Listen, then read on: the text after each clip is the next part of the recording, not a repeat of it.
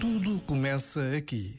Se temos uma autoestima em baixo, estamos mal em qualquer circunstância. Sentimos necessidade de ir buscar o valor que não encontramos dentro. Metemo-nos em corridas que não são nossas. Movemo-nos por motivações extrínsecas. Sujeitamo-nos a regras impostas de fora. Ou precisamos de impor as nossas, vitimizando-nos ou agredimos. Enfim, vendemo-nos por migalhas de uma satisfação fugaz. Pelo contrário, quem cultiva uma boa autoestima evita tudo isso. Vive em paz e abundância. Já agora, vale a pena pensar nisto. Este momento está disponível em podcast no site e na app.